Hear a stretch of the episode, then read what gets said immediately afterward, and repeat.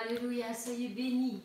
Soyez bénis mes bien-aimés. Encore, je suis heureuse de vous retrouver aujourd'hui, en ce moment, en cet instant. Comme je vous l'avais annoncé euh, ce matin, nous avons euh, pris la décision, mon mari et moi, donc avec le pasteur Salvatore, de, de faire une, une diffusion euh, en direct, une édition spéciale, entre guillemets, si je puis dire ça, parce que la, voix de Dieu ne cesse de retentir dans nos cœurs depuis ces derniers jours. Euh, comme nous vous le disions, il y a euh, vraiment un appel de la part de Dieu. Et euh, comme nous nous disposons à écouter, à être des sentinelles au milieu de son peuple, comme nous implorons sa grâce et nous demandons à ce qu'il parle à son peuple, Dieu fait retentir sa voix. Et voilà pourquoi nous nous retrouvons encore aujourd'hui euh, tous rassemblés parce que cette nuit, euh, le pasteur Salvatore a été travaillé de la part de Dieu. Il a un message encore à vous adresser aujourd'hui. Vraiment que, que la, la, parole de Dieu puisse retentir dans vos cœurs, que vous puissiez recevoir cette parole vraiment au plus profond de vos âmes. Et je sais que l'Esprit de Dieu, celui qui nous unit tous d'un même cœur, d'une même pensée, euh, vous confirmera cette parole qui vient vraiment de la part de Dieu. Alors je prie afin que vous soyez tous euh, saisis par l'Esprit et que vous receviez ce message comme vraiment comme le son d'une trompette qui ne cesse de retentir dans ces temps que nous vivons maintenant. Vraiment, c'est comme de cette façon que nous, nous l'avons ressenti. C'est vraiment euh, l'Esprit qui parle euh, à, son, à son peuple, à son Église. Alors euh, j'utiliserai les mêmes paroles qui ont été dites dans, euh, dans l'Apocalypse, que celui qui a des oreilles entende.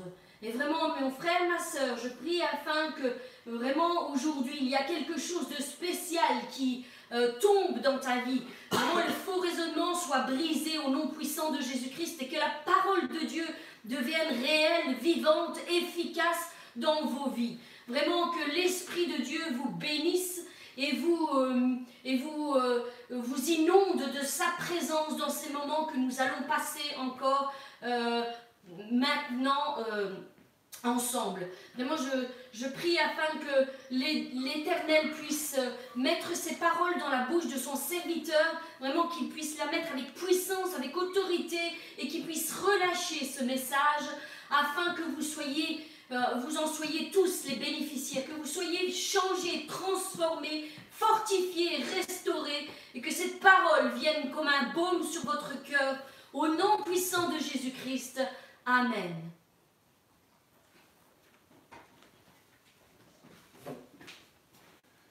Mes chers amis, bonjour. Comme euh, notre sœur Karine, mon épouse, euh, vous a dit, c'est vrai que cette nuit j'ai été travailler d'une manière très très spéciale pendant plus de deux heures, la présence de Dieu était vraiment tangible sur mon lieu de travail. En tenue de travail, j'ai travaillé de nuit cette nuit, et la présence de Dieu était vraiment tangible. Elle me disait, mon serviteur, mon serviteur, tu dois parler à mon peuple. Tu dois parler à mon peuple. Tu dois parler à mon peuple. Et ça ne cessait, ces paroles ne cessaient, elle disait, tu dois parler à mon peuple. Et je disais, mais je dis, Seigneur, que veux-tu que je dise? Et la parole qui a retenti dans mon cœur était la moisson. La moisson. La moisson est prête. La moisson est prête. C'est ce qui retentissait dans mon cœur. La moisson est prête. Et je dis, Seigneur, j'imagine, que dirais-je à ton peuple? Je ne peux pas faire un live et juste lui dire, la moisson est prête et puis, puis partir. Tu sais que ton peuple aujourd'hui a besoin d'études. Tu sais que ton peuple a besoin aujourd'hui d'avoir des messages, des, textes écrits. Nous en avons parlé. Et sincèrement, il y avait cette parole qui retentissait dans mon esprit, qui disait Marie, celle qu'on a eue dimanche. Marie, qui pleures-tu? Qui pleures-tu? Et je crois que ce message est aussi une continuité de ce que nous avons dit dimanche. Et pour ce faire, nous allons prendre 2 Samuel, chapitre 21, du verset 1er au verset 14. 2 Samuel, chapitre 21, du verset 1er au verset 14. Vous savez, aujourd'hui, les réseaux sociaux, la plupart des, ministres, entre guillemets, de Dieu, sont en train de parler, sont en train de prophétiser sur la fin du coronavirus, de ce qui va se passer, de, ce qui ne va pas se passer, que ça va s'arrêter comme ça par enchantement. Je ne suis pas là pour glorifier le coronavirus. Je suis là pour glorifier notre Seigneur, notre Dieu. Parce que comme je le disais, oui, la mort est là. Comme je le disais dimanche, la mort est là. Mais la chose la plus principale, la, personne la plus principale qui doit être là dans nos vies, c'est ce Dieu. Dieu est là, je disais dimanche. Et dans 2 Samuel chapitre 21, verset, du verset 1 à 14, il y a une, une histoire qui nous est relatée. Et je vais vous la lire. Elle est là pour ceux qui veulent lire. Du temps de David, il y eut une famine qui dura trois ans. David chercha la face de l'Éternel. Et je tiens à préciser ce que nous avons dit les semaines dernières. David chercha la face de l'Éternel, non pas la main de l'Éternel, mais la face de l'Éternel. Et l'Éternel dit, c'est à cause de Saül et de sa maison sanguinaire. C'est parce qu'il a fait périr les Gabonites.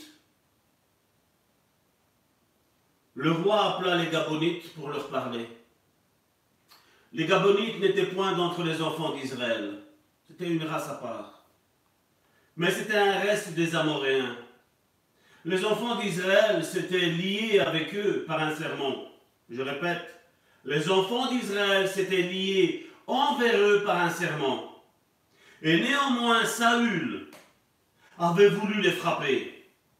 Dans son zèle pour les enfants d'Israël et de Juda, David dit aux Gabonites, Que puis-je faire pour vous? Et avec quoi ferai-je expiation? Regardez ce qui nous est dit là. Afin que vous bénissiez l'héritage de l'Éternel. J'ouvre une parenthèse et je vais la fermer tout de suite. Afin que les Gabonites bénissent l'héritage de Dieu, de l'Éternel. Ça vous semble pas bizarre? Moi, ma conception de Dieu, c'est que Dieu nous bénit. Mais là, David nous dit, afin que vous bénissiez, ici, afin que vous bénissiez l'héritage de l'Éternel. Il y avait une malédiction sur l'héritage de l'Éternel. Dieu avait donné quelque chose de bon. Mais le peuple d'Israël, à cause du comportement de Saül, avait maudit cet héritage. Il y avait une malédiction sur l'héritage que Dieu avait donné à son peuple. Et David a perçu le temps, a compris le temps qu'il vivait. Et il disait, il est temps que le serment que Saül a brisé soit reconstitué, qu'il y ait comme cette alliance de nouveau entre les Gabonites et entre Israël. Les Gabonites lui répondirent, ce n'est pas pour nous une question d'argent et d'or avec Saül. C'est bizarre.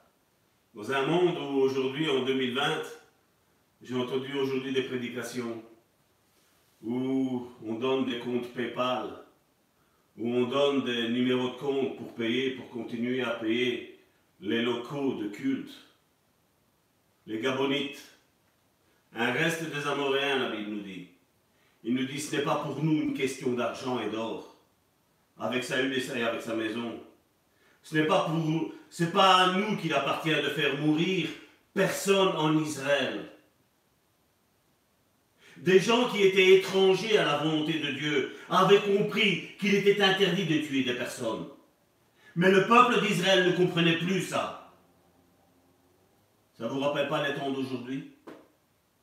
Ou quand tu quittes une église, tu es maudit Malheureusement, vous voyez que certains même dans ces églises suivent ces personnages Ces personnages qui ont une malédiction sur leur vie, comme Saül avait une malédiction, et qui a contaminé tout le peuple d'Israël.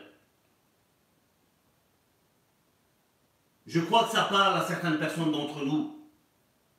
Ça m'a parlé cette nuit aussi à moi.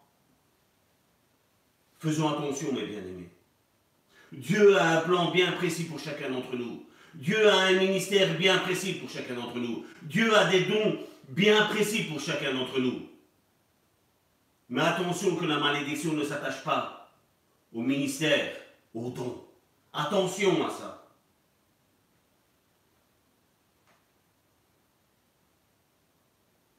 Et ce n'est pas à nous qu'il appartient de faire mourir personne en Israël. Et le roi dit, que voulez-vous que je fasse pour vous? Il répondit au roi, puisque cet homme nous a consumés et qu'il avait le projet de nous détruire pour nous faire disparaître du territoire d'Israël, qu'on nous livre cet homme d'entre ses fils, donc les fils de Saül, et nous les pendrons devant l'Éternel à Gibéa de Saül l'élu de l'Éternel. Et le roi dit, je les livrerai. Le roi David épargna Mephibosheth, fils de Jonathan, de Jonathan, fils de Saül, à cause du serment qui avait été fait entre eux, devant l'Éternel David et Jonathan. Nous voyons que David a maintenu son serment, mais on voit quelque part que Saül n'a pas maintenu son serment. Il a brisé le serment. Il a usé de manipulation. Il a usurpé son identité de roi. Fils de Saül. Mais le roi prit les deux fils que, retenez bien ce prénom, Ritzpa. Mais le roi prit les deux fils que Ritzpa, fille d'Aja, avait enfantés à Saül. Harmonie et Mephibosheth. Et les cinq fils de Mérab, fille de Saül, avaient enfanté à Adriel de Méola, fils de Barzilai. Et il les livra entre les mains des Gabonites, qui les pendirent sur la montagne, devant l'Éternel. Ça nous choque, n'est-ce pas? Quand on lit un petit peu aujourd'hui et on écoute ce qu'on nous parle de Dieu. Ici, nous voyons qu'ils pendirent ces sept personnes devant l'Éternel. Tous les sept périrent ensemble. Ils furent mis à mort dans les premiers jours de la moisson. Je répète, ils furent mis à mort dans les premiers jours de la moisson, au commencement de la moisson des orges. Ritzpa, fille d'Aja, prit un sac et l'étendit sous elle contre le rocher depuis le commencement de la moisson, vous avez vu le titre du message aujourd'hui, on parle de moisson. Depuis le commencement de la moisson, jusqu'à ce que la pluie du ciel tomba sur eux, parce qu'il y avait la, sécheresse, et elle empêcha les oiseaux du ciel de s'approcher d'eux pendant le jour, et les bêtes des champs pendant la nuit. On informa David de ce qu'avait fait Rixpa, fille d'Aja, concubine de Saül. Et David alla prendre les eaux de Saül et les eaux de Jonathan, son fils, chez les habitants de Jabès en Galade, qui les avaient enlevés de la place de Beth-Séan, où les Philistins les avaient suspendus lorsqu'ils battirent Saül à Gilboa. Il emporta de là les eaux de Saül et de Jonathan, son fils. Et l'on recueillit aussi les eaux de ceux qui avaient été pendus. On enterra les eaux de Saül et de Jonathan, son fils, au pays de Benjamin à Tsela, dans le sépulcre de Kis, père de Saül, et l'on fit tout ce que le roi avait ordonné. Après cela, regardez ce qu'il nous a mis là. Après cela, Dieu fut apaisé envers le pays. C'est bizarre, n'est-ce pas? Ritzpa est cette dame qui est concentrée sur la mort et pas sur la moisson. Nous avons lu cette histoire où Ritzpa était au pied de ces deux enfants qui ont été pendus. Ritzpa était en train de non plus regarder qu'il y avait une moisson là, parce que la Bible nous parle qu'il y avait, la moisson qui était là. Elle n'était plus concentrée sur ce qui allait lui donner de la richesse, lui donner de quoi manger. Elle était omnibulée par le deuil, le deuil de ses deux enfants. Et vous savez, aujourd'hui, avec cette pandémie, comme je le disais tantôt, j'ai vu des milliers de personnes et de mouvements s'unir. Et je vais nager encore à contre-courant encore aujourd'hui. Certainement, je ne me ferai pas des amis. Certainement. Certainement, on pensera que ça va tourner. Mais tu as une pensée sectaire. Non, je n'ai pas une pensée sectaire. Non, je ne l'ai pas du tout. Parce que nous devons nous unir avec des personnes qui font la volonté de Dieu. Et tous ne font pas la volonté de Dieu. La Bible nous parle à travers l'apôtre Paul, la Bible nous parle qu'il y en a qui servent leur ventre. La Bible me dit qu'il y a des hommes de Dieu qui servent Dieu par orgueil, par intérêt, par prétention, par orgueil, par méchanceté, par destruction. Il est facile aujourd'hui de s'unir avec des personnes qui sont à plus de 2000 km de chez nous. Il est facile. Mais comment sont-ils ces personnes-là? Vous savez, Jésus a dit quelque chose de très important. Jésus nous dit qu'il n'est pas venu apporter une union. Jésus nous a dit qu'il est venu apporter une division. Et vous ne croyez pas? Regardez ce que Matthieu chapitre 10, versets 34 et 35 nous dit. C'est pas moi qui le dis. C'est Jésus qui parle. Et dit, ne croyez pas que je suis venu apporter la paix sur la terre. Ne croyez pas que je sois venu apporter la paix sur la terre. Je ne suis pas venu apporter la paix, mais l'épée. Car je suis venu mettre la division entre l'homme et son père, entre sa fille et sa mère, entre sa belle-fille et sa belle-mère. Voici le message, voici la mission que Jésus est venu apporter. Et aujourd'hui, c'est bizarre que des, mouvements qui se faisaient la guerre auparavant, aujourd'hui s'unissent. Et quand le coronavirus va repartir, qu'est-ce qui va se passer? Mais de plus belle, on va se critiquer les uns les autres, encore une fois. Ce n'est pas d'hypocrisie, ça. Ce n'est pas de la manipulation, ça. C'est pas essayer, en train d'essayer de montrer à Dieu qu'on essaye de faire quelque chose alors qu'on est complètement divisé. Et là, parce que le coronavirus est là, on essaie de s'unir. On essaie d'être copains. Excusez-moi, moi des copains comme ça, je n'en veux pas. Moi, je veux des amis qui soient sincères. Depuis, depuis que j'ai sorti de l'adolescence, j'ai voulu avoir une femme honnête. Depuis que nous avons eu mon épouse et moi, nous avons eu des enfants, je voulais avoir des enfants honnêtes. Je voulais avoir une famille honnête. Je voulais avoir une église honnête. Avoir des personnes autour de moi honnêtes.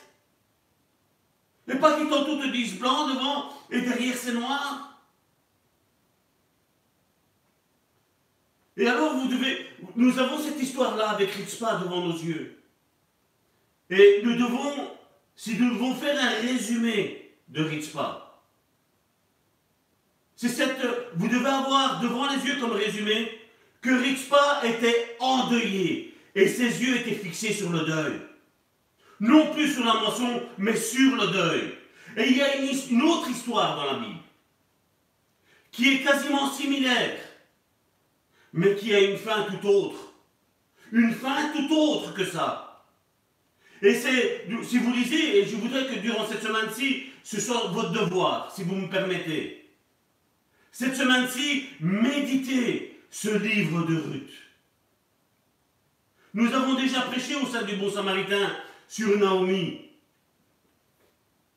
sur, euh, euh, voilà que j'oublie maintenant, sur Ruth, le livre. Nous avons déjà médité là-dessus. Nous avons déjà fait une étude là-dessus. Mais je voudrais que vous ne preniez pas cette étude-là. Je voudrais qu'aujourd'hui, vous fassiez, vous, là à la maison, en ces temps de confinement, En ces temps où, comme je dis, quand je parle aujourd'hui avec beaucoup de personnes, parce que comme je vous dis, j'ai dû reprendre le travail, et hier soir je travaillais, tout le monde me dit on s'ennuie à la maison. Je parle avec des chrétiens, on s'ennuie à la maison. Alors on prend et on essaie de téléphoner à un frère, à une soeur, on va prier ensemble. On va prier ensemble. Mais ta méditation, ta relation personnelle avec Dieu, elle est où? Elle est bien de prier avec ton frère et avec ta soeur. Je ne suis pas en train de dire qu'il ne faut pas le faire. Je ne suis pas en train de dire ça. Mais ta relation avec Dieu, elle est où? Elle se résume juste à Seigneur, merci pour ce repas, bénis ce repas. Seigneur, 30 secondes, allez. Seigneur, voilà, je te prie contre le coronavirus. Oh, j'intercède avec mes frères et mes soeurs. Ou, ah, baba, et voilà, le coronavirus, va-t'y, va-t'en, es là? Vous croyez que notre relation se limite à ça? Dieu veut plus de cette relation-là. Dieu veut une intimité avec chacun d'entre nous. Et quand il y a une intimité entre lui et nous, il peut y avoir une intimité entre nous tous après. Parce que cet esprit par lequel Dieu est en train de parler, le signe, le signe de la croix, si quelqu'un ne porte pas sa croix, il ne peut être mon disciple. J'ai cette intimité avec Dieu, l'axe vertical. Si vous écoutez les trois dernières prédications, j'ai souvent parlé de ça. Et c'est la pensée que Dieu met dans mon esprit depuis le début. Depuis le début, je n'arrive pas à avoir peur du coronavirus. Je n'arrive pas alors que je vois d'autres frères et sœurs disant avoir le même Saint-Esprit que moi, être paniqués. Mon frère, ma soeur, si tu es paniqué du coronavirus, tu as un problème. Je ne te dis pas qu'il faille faire tout et n'importe quoi. Je ne suis pas en train de te dire ça. Tu prends les dispositions que le gouvernement nous a données. Et à partir du moment où tu es obéissant avec les dispositions que le gouvernement nous a données, tu as la protection de Dieu. Au milieu de nous, Alain, ce matin, m'a dit, parce que j'ai fait la nuit, donc j'ai été dormir, j'ai essayé de dormir, je n'arrivais pas bien dormir, parce que l'Esprit de Dieu m'a encore parlé. J'ai peu d'heures de sommeil, là. Et quand je parle d'heures, je parle de peut-être une heure. Alain m'a dit, voilà, j'ai mis mon témoignage de ce qui s'est passé? Même si le coronavirus a touché mon frère, je n'étais pas paniqué. parce que je sais que Dieu a mis dans la vie de mon frère Alain un ministère il a mis un don, il a des promesses, il a une vision, il a une moisson à prendre. Je n'étais pas fixé sur un deuil qui pourrait arriver. J'étais fixé que Dieu avait parlé à son cœur et Dieu a parlé à mon cœur le concernant. Que Dieu allait faire quelque chose. Mais bien souvent, nous avons, comme je dis, il est facile de dire à Dieu, je t'aime quand tout va bien. Mais Dieu veut voir ton je t'aime Dieu quand tout va mal dans ta vie, mon frère, ma soeur. Quand tu es endeuillé là comme ça, où tes deux enfants sont sur cette croix, ils ont été, ils ont été là, ils ont été tués. Et puis il y a les oiseaux du ciel, la Bible nous a parlé, qui veulent venir manger ce corps. Il y a les bêtes des champs qui veulent venir manger ce corps. Et nous, nous sommes en train de dire, ouais, mais ça, ce sont des démons. Non Dieu a voulu ôter ces corps de la vision de Ritzpah afin que Ritzpah se concentre sur la moisson qu'il y avait à prendre. Et combien d'entre nous nous sommes fixés aujourd'hui, rien que coronavirus? Regardez les informations, c'est pas assez? C'est pas assez? 24 heures sur 24, 7 jours sur 7, on n'entend que ce mot. Un mot qui nous était inconnu. Aujourd'hui, le mot, c'est notre pain quotidien aujourd'hui. Coronavirus, coronavirus. Dieu est là. Dieu est présent. Dieu a une mission pour ta vie, mon frère, ma soeur. Je suis là en tant que prophète pour te dire que Dieu a une mission pour ta vie et tu ne vas pas être atteint. Tu ne mourras pas. Tu vas accomplir la volonté de Dieu pour ta vie, mon frère, ma soeur. Mais quitte tes yeux de, de ce deuil. Et dans Ruth, il y a, une belle-mère. Et il y a deux belles filles qui sont là. La situation est différente l'une de l'autre, il est vrai. Naomi, Orpa et Ruth devinrent veuves, la Bible nous dit. Orpa et Ruth ont perdu leur beau-père. Mais non seulement elles ont perdu leur beau-père, chacun a perdu son beau-frère et l'autre a perdu son mari. Les trois hommes, les trois hommes qui représentent la source de bénédiction, Les trois hommes qui représentent la vie qui vient rentrer dans le couple, dans la famille, sont ôtés de cette terre-là. Ces femmes-là, si vous, lisez bien la Bible, vous allez voir qu'il nous est dit qu'elles elles seraient mortes pauvres, parce que personne ne prenait soin des veuves et des orphelins. Personne. Et regardez ce qu'il nous est mis dans Ruth chapitre 1, verset 22. Ainsi revinrent du pays de Moab Noami, Naomi et sa belle-fille Ruth, la Moabite. Elles arrivèrent à Bethléem. Au commencement, regardez qu'est-ce qu'il est mis. Au commencement de la moisson des orges. Elles étaient là au commencement de la moisson. Nous avons une Ritzpa qui était là, il y avait un commencement de la moisson, mais elle était fixée sur le deuil. Mais là, nous avons Ruth et, et, et Naomi qui sont là sur le champ, sur le travail, au commencement de la moisson. Elles s'étaient déjà préparées, malgré le deuil qu'il y avait eu. Malgré qu'elle avait perdu son beau-père, malgré qu'elle avait perdu son beau-frère, malgré qu'elle avait perdu son mari, Ruth. Elle est là. Naomi, la même chose. Elle a perdu son mari. Elle a perdu ses deux enfants. Quel est son regard? Le deuil? Non. Son regard est sur la moisson qu'il y a à faire. Sur le travail qu'il y a à faire. Et aujourd'hui, vous allez reconnaître pas mal d'hommes de Dieu qui ont les yeux fixés sur le coronavirus. Et moi, depuis le début, comme je vous dis, j'avais pas trop envie de parler. Il y avait quelque chose en moi qui me disait non, ne parle pas de ça, ça va pas.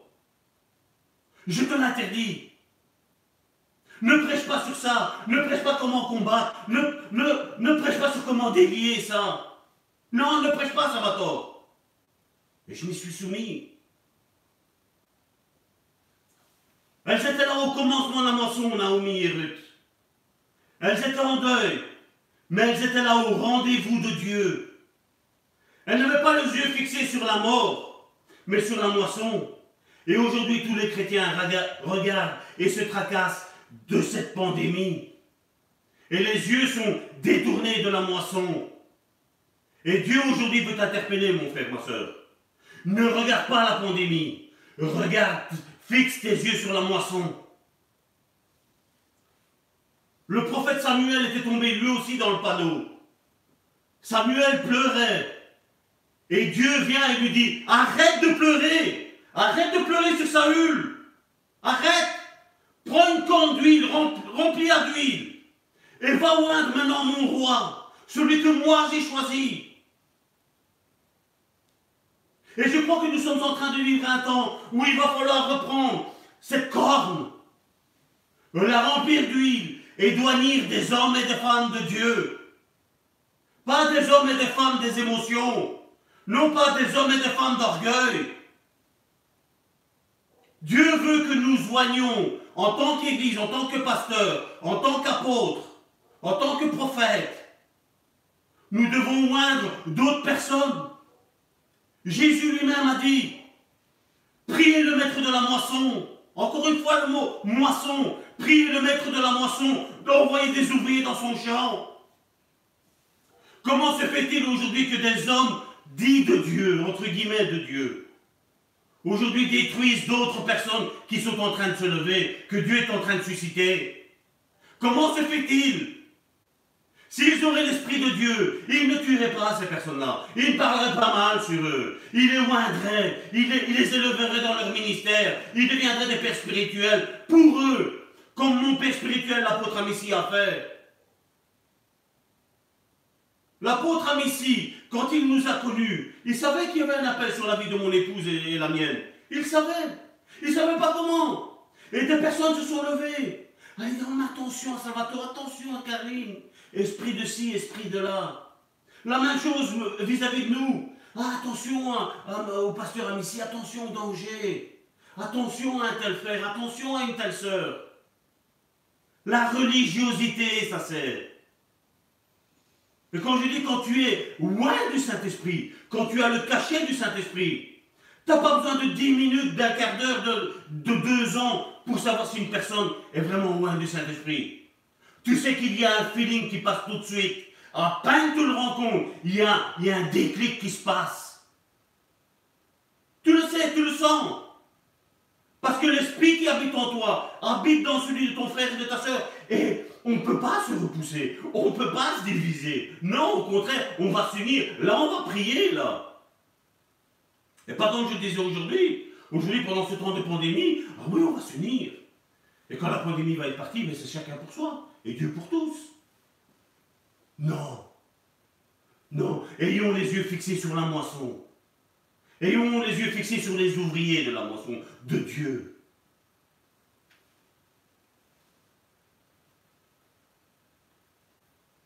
Et on vit un temps où il va falloir loin, comme je disais, d'huile de nouveau David. C'est le temps qui est en train d'arriver. Et au sein du bon samaritain, c'est pour ça que je le disais, depuis le début de la création de cette église, nous savons que cette église, le bon samaritain, va envoyer des missionnaires, va envoyer des personnes qui ont le cœur pour l'œuvre de Dieu, qui ont à cœur la moisson de Dieu, et qui n'ont plus les yeux fixés sur le deuil, sur tout ce qui ne va plus. Parce que le deuil, c'est aussi ça, tout ce qui ne va plus. Ah, mon mari s'approche pas trop de Dieu. Oh, ma femme s'approche pas trop de Dieu. Oh, mon mari a un mauvais caractère. Oh, ma femme a un mauvais caractère. Oh, mes enfants ont un mauvais caractère. Non, la moisson, c'est ce qui doit être devant nos yeux. La moisson de Dieu, le royaume de Dieu. Malheureusement, aujourd'hui, on ne voit que des Ritzpa et des Samuel. Endeuillés, les yeux fixés sur le deuil, les yeux fixés sur ce qui ne va pas. Arrête de pleurer comme nous l'avons vu dimanche. Pour qui pleures-tu?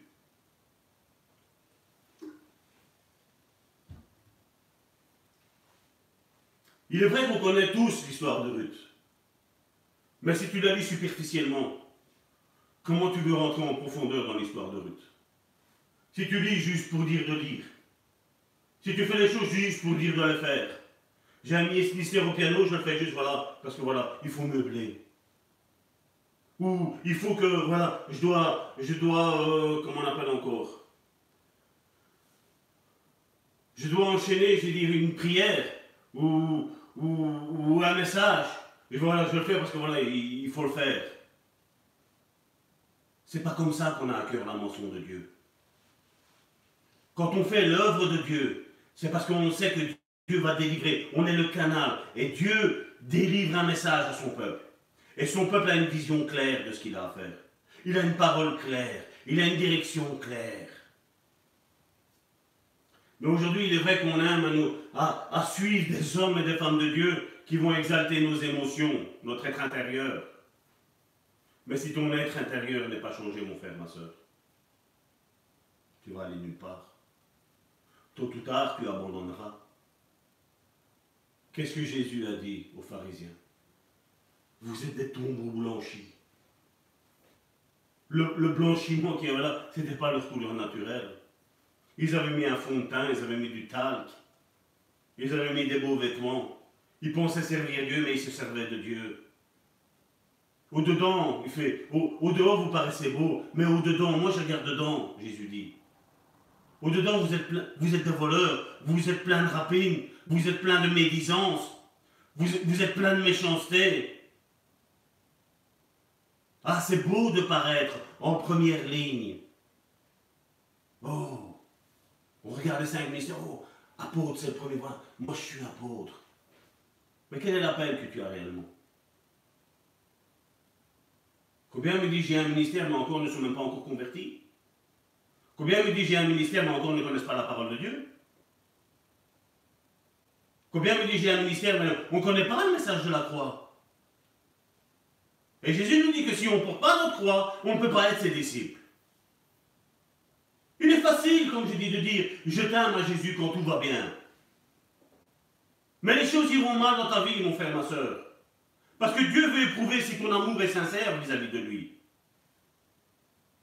N'avez-vous jamais entendu des couples qui s'entendent si bien?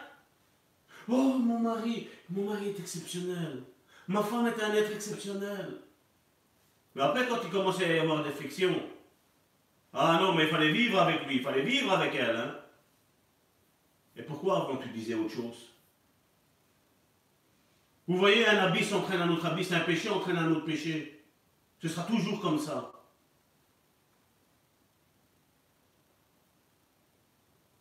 Vous savez, quand on lit aujourd'hui l'histoire de Ruth, quand je parle de Ruth, ah, tout le monde me donne la finalité. Ah, Ruth, pour finir, elle s'est mariée. Euh, Dieu a suscité quelque chose avec elle, un plan merveilleux. Elle a sauvé sa belle-mère. Ça, c'est les grandes lignes, tu vas donner ça à un païen, il va faire le même résumé que tu es en train de lui faire. Mais quelles sont les clés pour ta vie? Quelles sont les clés pour la vie du chrétien aujourd'hui? Cette vie si, superficielle. Une des clés est que Naomi et Ruth, et qu'elles ont détourné leurs yeux de, la mort, de la mort de leurs maris respectifs, qui ont été tués, et ils ont regardé à la moisson. Elles ont regardé au plan de Dieu. Je ne parle pas qu'il faille sortir des personnes de notre vie. Car vous savez, j'ai un principe. Les personnes qui ne sont pas appelées à rentrer, à nous épauler dans, dans l'église, dans le ministère, tôt ou tard sortent. Tôt ou tard, elles s'en vont. Il n'y a pas besoin de, pousser qui que ce soit dehors. J'ai entendu que certains ont dit, ah oui, mais non, j'ai dû expulser. Non, non, non. Quand tu as l'onction de Dieu, c'est comme ça s'est passé avec Jésus et Judas. Cette personne-là est partie, a quitté le groupe de Jésus et de ses disciples, a été vers l'ennemi, a été vendre ce Jésus, le Jésus que nous prêchons. Elle a été le ventre. Elle a quitté le groupe.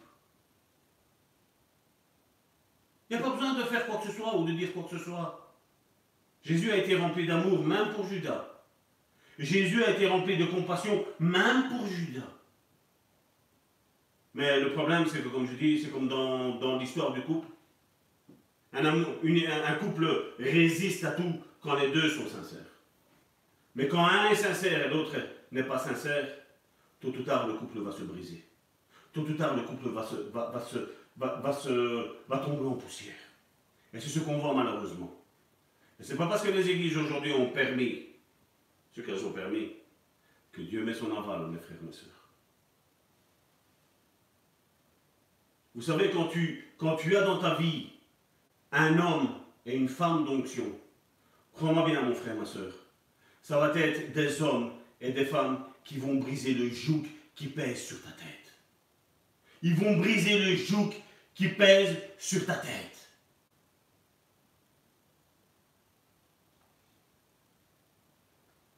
Mais non, là nous avons une religion duquel elle nous dit qu'il nous faut faire notre deuil.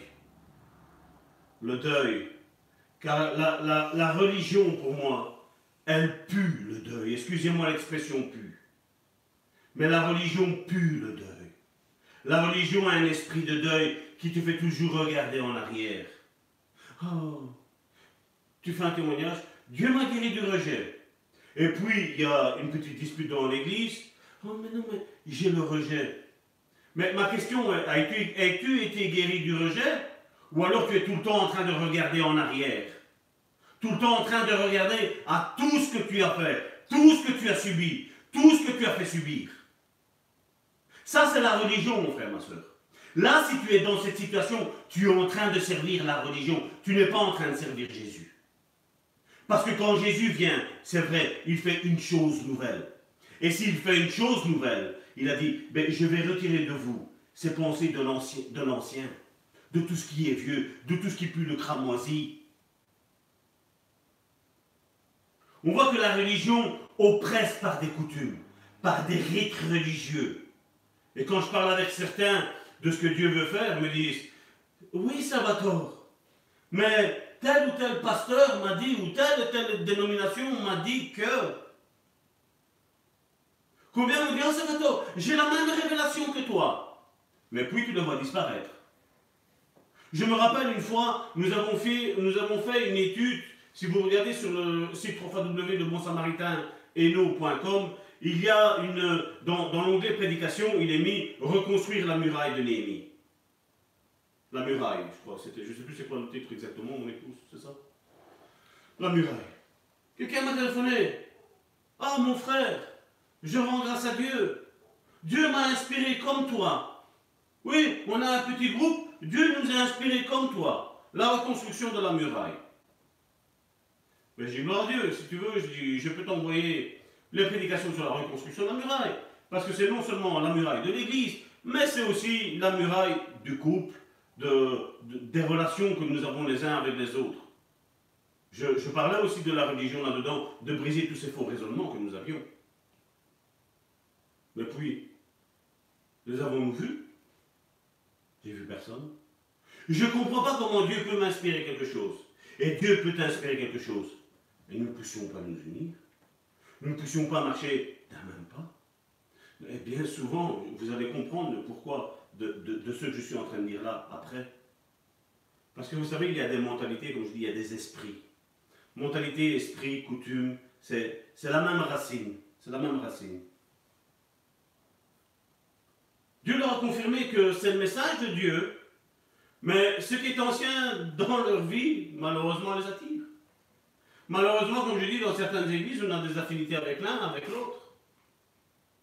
Et alors on pense que maintenant, si je, voilà, si je quitte cette église-là, je sais que mon pasteur va me maudire, je sais que euh, les tels frères, telles sœurs vont se couper de moi, et qu'est-ce qu'on fait? On reste dans ce cocon. Dans ce cocon religieux. Dans ce club maître, comme j'appelle moi. La, même chose avec les liens familiaux. Non, mais le, le pasteur, c'est mon oncle, c'est mon beau-frère, c'est ma belle-sœur, il y a ci, il y a là. Mais la question pour ta vie que tu devrais te poser, cette personne qui a une autorité, cette personne qui a été consacrée, est-ce qu'elle t'a apporté quelque chose dans ta vie? Est-ce qu'elle t'a fait grandir? C'est la question qu'il faut se poser. Les, rencontres émotionnelles, tôt ou tard, elles finissent. Comme les amours émotionnels, où on tombe amoureux d'un corps et on ne tombe pas amoureux de la personne. Tôt ou tard, que ce soit le corps de l'homme, que ce soit le corps de la femme, il est modifié, il est transformé.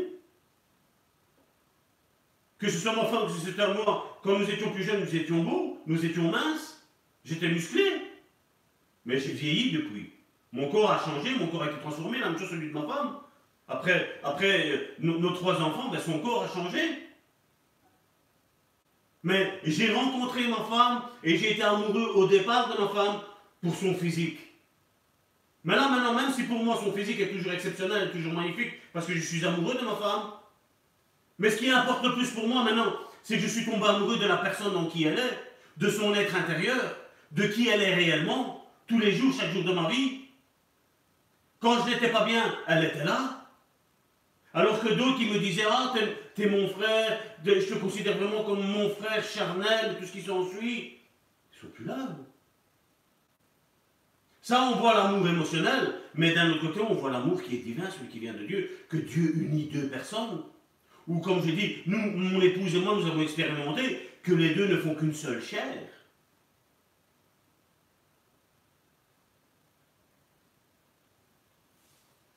Jésus est venu apporter un nouveau message. Avec preuve à la pluie, il avait tous les textes de l'Ancien Testament, de la Torah. Tout était là. Le problème, c'est que les pharisiens disaient, nous, on a toujours fait comme ça. Depuis un certain temps, c'est comme ça. Il est vrai que la Bible est en train de dire ça. Mais nous, on a enseigné que le Christ devait venir et que ce Christ-là, il allait nous délivrer de l'oppression des Romains. Ça, c'est ce qu'ils avaient là. Et la Bible ne nous a jamais parlé de ça.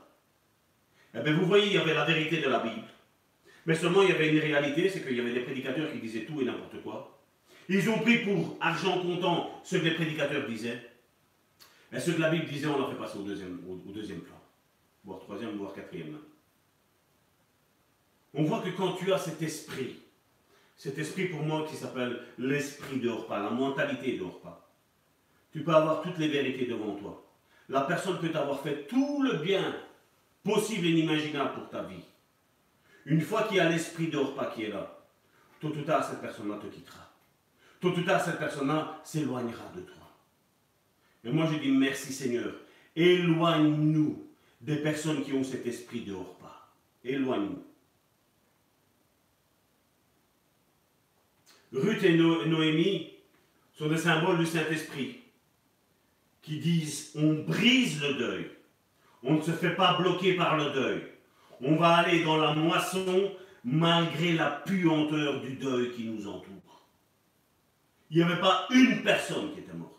il n'y avait pas deux personnes qui étaient mortes. Il y avait trois personnes qui étaient mortes. Ruth et Naomi étaient entourés de la puanteur du deuil. Ils étaient entourés de la religiosité. Mais elles ont dit non. Non, nous, on veut la moisson. Tous deux ont aimé leur mari respectif, ça je, n'en doute pas. Et j'imagine que même euh, Naomi a été une belle-mère exemplaire.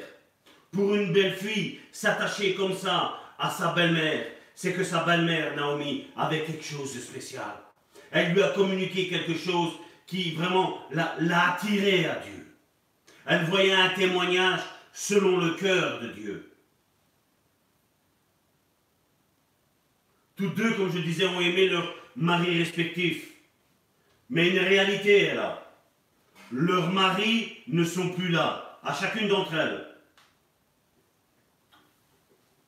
Alors que Naomi et Ruth étaient belle-mère et belle-fille, à la mort du mari, à la mort de, son mari, de son père, et à la mort de son, de son beau-père plutôt, et à la mort de son mari, Ruth, il n'y a plus rien qui la retient d'être, de considérer toujours sa belle-mère comme sa belle-mère. Ça pouvait être une femme parmi le peuple. Mais Ruth a dit non. Non, j'ai le témoignage de, ma belle-mère Naomi. J'ai vu que dans les moments difficiles, peut-être qu'ils avaient de couple. Quand, euh, quand Ruth allait vers Naomi, il y avait toujours les bons conseils. Il y avait toujours la bonne parole. Il y avait toujours une solution à un problème. Ça, Ruth a été reconnaissante. Au contraire de Orpa. Orpa était plus là pour les intérêts, pour la main de Dieu, comme je disais tantôt. Mais Ruth était là pour la face de Dieu. Que ce soit Naomi, que ce soit Ruth, elles avaient toutes les raisons possibles et inimaginables et valables pour en vouloir à Dieu de leur avoir ôté leur mari respectif, de lui avoir ôté à Naomi ses deux enfants. Elle se retrouve seule. Dès qu'elle avait une maison, comme je dis, quand, ils se sont mariés, il y avait son mari qui était là. Puis les deux enfants sont arrivés, ils étaient quatre à la maison. Puis il y a Ruth qui est arrivée et on est cinq. Et puis il y a Orpa qui arrive, on est six. Et puis des enfants naissent. Et la famille s'agrandit. Là, d'un moment à l'autre, Naomi reste seule. Mais Dieu a prévu quelqu'un qui était reconnaissant. Ruth. Et qu'il y ait des Ruth dans, nos assemblées. Que tu aies un Ruth, une Ruth ou un Naomi dans ta famille, mon frère, ma soeur. Sur qui tu peux t'appuyer. Sur qui tu peux parler de tout et de n'importe quoi. Où tu puisses rigoler. Où tu puisses pleurer. Là, on voit que Naomi et Ruth, alors ce n'était pas leur travail d'aller moissonner. Là, ils n'ont pas dit non, c'était à nos maris. Nos maris sont là et maintenant, voilà, nous devons nous, nous, en référer à la fatalité. Nous allons mourir de faim. Non. Nous allons travailler. Nous allons retrousser nos manches. Je vais donner, Ruth l'a dit, je vais donner à manger à, ma belle-mère. C'est pas parce que son mari est décédé qu'à sa belle-mère ne l'a plus considéré comme sa belle-mère. Non, elle l'a toujours considéré comme sa belle-mère parce qu'il y avait un témoignage. Il y avait quelque chose de vrai là. Il y avait une communion avec Dieu. Le Saint-Esprit les avait unis. Et ton devoir cette semaine, avec l'ouverture que je suis en train de te donner là maintenant, de la pensée de Dieu, c'est d'étudier ce livre de Ruth. Pour ta vie, mon frère, ma soeur. Parce qu'il a beaucoup à apporter. Non plus le regarder d'une ancienne manière avec un deuil, mais de regarder avec une moisson, avec une vision, avec un but bien précis. Parce qu'au chapitre 2, je ne sais pas pour toi, mais moi quand je lis le chapitre 2, c'est miraculeux ce qui se passe. C'est miracle sur miracle. Et notre vie doit être miracle sur miracle. Et combien aujourd'hui servent une religion morte, où il ne se passe rien?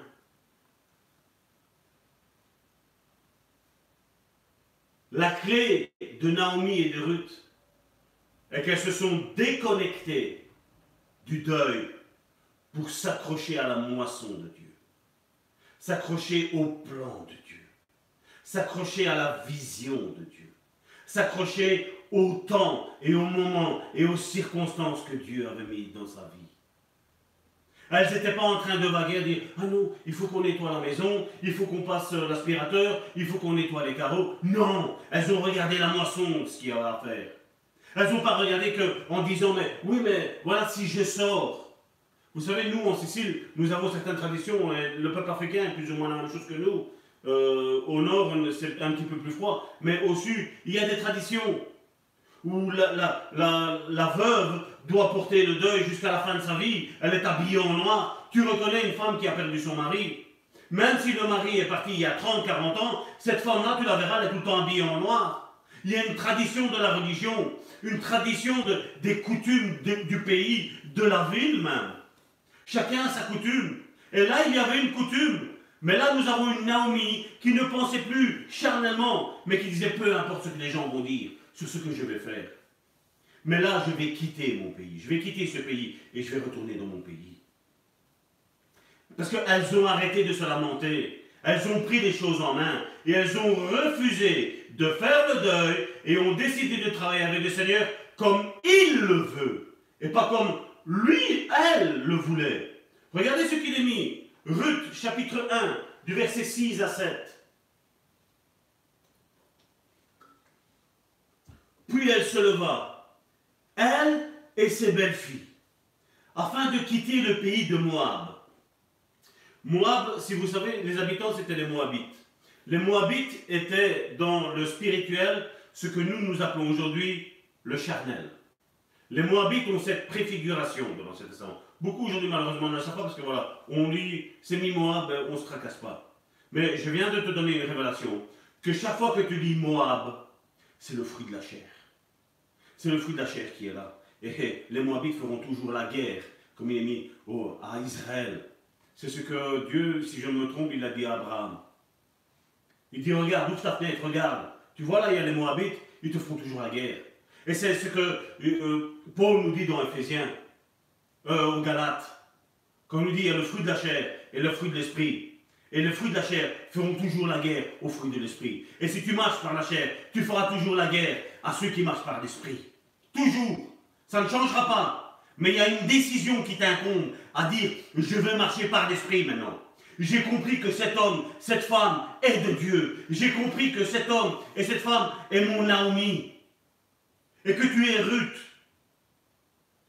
Puis elle se leva, elle et ses belles-filles, afin de quitter le pays de Moab, car elle a appris, c'est de Naomi qu'on parle, car Naomi a appris au pays de Moab que l'Éternel avait visité son peuple à Juda et lui avait donné du pain. Je le reprends. Puis elle se leva, elle et ses belles-filles, afin de quitter le pays de Moab, car elle a appris au pays de Moab que l'Éternel avait visité son peuple, Juda, et lui avait donné du pain. Elle sortit du lieu qu'elle habitait, accompagnée de ses deux belles-filles, et elle se mit en route pour retourner au pays de Juda. Parce que la bénédiction était là-bas. La bénédiction était à Judas. À Moab, il y avait le deuil. À Moab, il y avait la mort. Mais elle a décidé d'aller à Judas, d'aller dans l'église de Dieu, d'aller là où il y avait l'appel de Dieu, d'aller là où Dieu était là-bas. Aujourd'hui, la majeure partie des chrétiens, qu'est-ce qu'ils disent? Seigneur, je te prie pour ça. Je fais ci, je fais là, je vais faire comme ça. Tu prends, tu me suis. Non, c'est à nous à suivre Dieu. C'est à nous à suivre la direction du Saint-Esprit. L'Église appartient au Saint-Esprit. C'est lui qui commande. C'est lui qui est le chef. Ce n'est pas nous. Nous sommes ministres. Oui, nous sommes ministres. Je, suis tout à fait d'accord avec toi. Mais comme je dis, si je suis ministre de Dieu, et qu'il y a un autre ministre de Dieu dans, dans l'église de Bon Samaritain, Dieu va nous mettre en accord. Le Saint-Esprit ne peut pas me dire A à moi et B à l'autre. Nous allons marcher tous sur la même direction. Le Saint-Esprit va diriger son Église. C'est comme ça que le Saint-Esprit agit. Aujourd'hui, tout le monde se lève. Alors, Dieu m'a dit de faire ça. Ben, je pense que ça va être confirmé à gauche à droite dans l'Église. Vous imaginez si je suis en train de conduire ma femme, conduire avec ma voiture, avec ma voiture, avec mon épouse, je dois aller à un point A, Et ma femme, à un moment donné, euh, elle est à côté de moi, elle prend le volant, elle le tourne, et non, on va par là. Mais c'est qui qui conduit? Et c'est la même chose, je vous dis, avec le Saint-Esprit. Le Saint-Esprit est au volant de l'Église. Mais nous devons le laisser guider à lui. C'est lui qui va nous porter d'un point A à un point B. Et puis s'il il faudra y aller au point C, mais c'est lui qui nous guidera. Et nous, vous savez, on aurait pu terminer ce passage, cette histoire de Ruth au verset 5.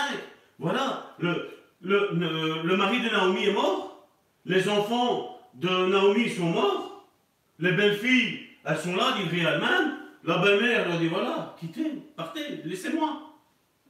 On aurait pu terminer l'histoire là, mais non, Dieu a quelque chose de spirituel à nous déclarer ici.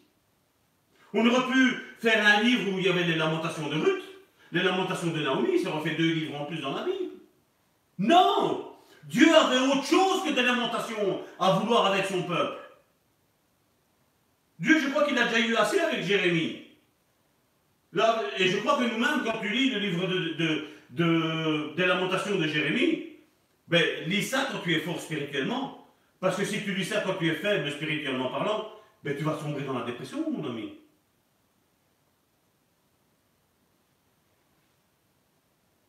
Non, Naomi apprend que Dieu est en train de visiter le peuple de Juda, la tribu. Et je ne parle pas de Judas, celui qui a trahi le Seigneur. Hein. Je parle de la tribu de Judas. On parle, on est, on est dans l'Ancien Testament. Hein.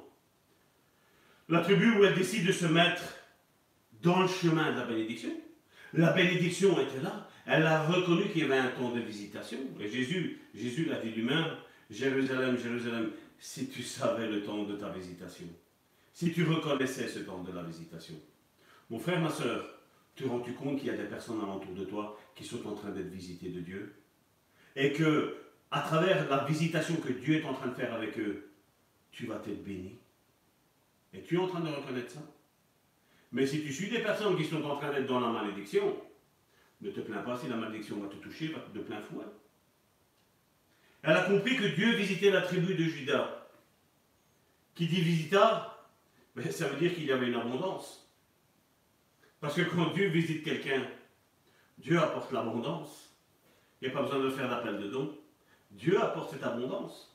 Dieu qui parle d'abondance, pour moi, me parle de richesse. Je ne suis pas pour l'évangile de la prospérité, loin de moi cette pensée-là. Mais il y a un peuple de Dieu qui est en train de souffrir. Ça, c'est une chose qui est sûre et certaine. Et je sais que Dieu va visiter. D'ailleurs, c'est dans Ésaïe, il il est dit que Dieu va révéler à ses enfants, à un temps bien précis, où sont les richesses enfouies des ténèbres, pour les donner à son peuple. Il y a de l'or, il y a de l'argent qui est caché quelque part, que Dieu va révéler à son peuple. Et, ces hommes et ces femmes de Dieu, qui vont avoir euh, la, on la gérance de cet argent-là vont en faire bénéficier d'autres. À la place de faire des annonces de données, PayPal, euh, Switch, maintenant on voit, on voit toutes des, des, des choses, donner de l'argent, donner de l'argent. Non, ça va être quelque chose où le, le, Dieu va déverser à ces hommes et ces femmes de Dieu de l'argent pour donner au peuple de Dieu, pour relâcher au peuple de Dieu. Malheureusement, il est vrai que nous devons être connectés au Saint-Esprit, parce que les loups vont venir, les voleurs de bénédiction vont venir, les renards vont venir. Et nous devons être avec le, sens de l'odorat de ces personnes, de le reconnaître qui est là pourquoi. Parce que vous savez, Dieu nous demandera compte pour chaque scène que nous avons investi dans telle ou telle personne. Et il est important d'investir dans des personnes, comme je dis, qui ont la vision de Dieu, qui ont une vie correcte, où vous connaissez comment ils vivent. La clé du message de Ruth est au verset 7. Regardez.